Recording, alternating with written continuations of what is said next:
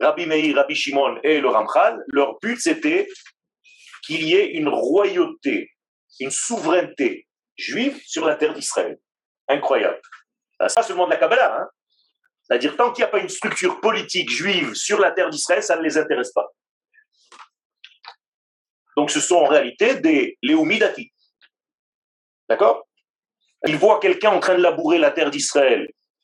Pourquoi il lui dit Il se fâche? Parce qu'il y a un empire romain qui domine la terre. Il y avait une souveraineté israélienne, il n'y a pas de souci. Tu peux labourer ton champ. C'est pas parce que, comme on veut vous le traduire, Zama il était tellement spirituel que. Mais c'est faux, parce que les hommes qui ont une envergure de spiritualité forte, généralement, c'est ceux qui s'occupent du très bas, du matériel.